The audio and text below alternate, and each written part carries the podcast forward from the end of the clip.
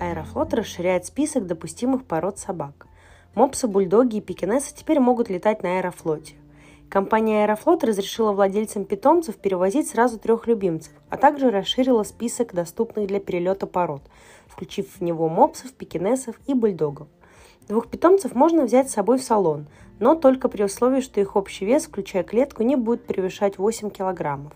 Довольно требовательное ограничение, ведь если вспомнить правила других компаний, то разница очевидна. В самолетах компании S7 данный вес ограничивается 23 килограммами. Это еще не все изменения, которые произошли у Аэрофлота.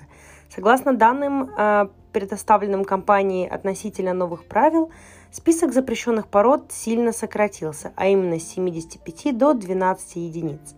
Таким образом, для перевозки все еще запрещены породы, которые считаются агрессивными и относительно сильными, такие как бразильский бульдог, питбульф-мастиф, а также волкособачьи гибриды.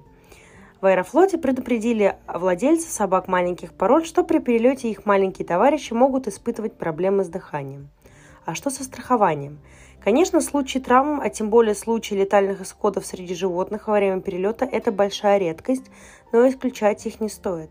Было бы отлично, если бы страховые компании согласовали этот вопрос с авиакомпаниями точно так же, как они предлагают обычную страховку на время перелета. Человек просто ставил бы галочку там, где ему необходимо, доплачивал определенную сумму и не переживал за здоровье своего мохнатого друга. Итоги.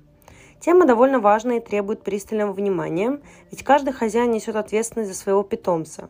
Оставить его родственникам или соседям не всегда является возможным. Животные, хоть и домашние, все равно могут приносить дискомфорт тем, кто летит рядом с вами, ведь у человека может быть аллергия или же он просто не любит животных. Правильно было сделать отдельную пометку при выборе места, которое позволяет обычному человеку выбрать, хочет ли он, чтобы рядом с ним сидел человек с домашним питомцем, или он против. То же самое для владельцев, если они увидят подобную отметку, они не смогут купить место рядом с этим человеком. Это решило бы все проблемы, которые могут возникнуть во время путешествия. Коротко и актуально на информационно-аналитическом ресурсе counts.com и в рубрике Bus Stories.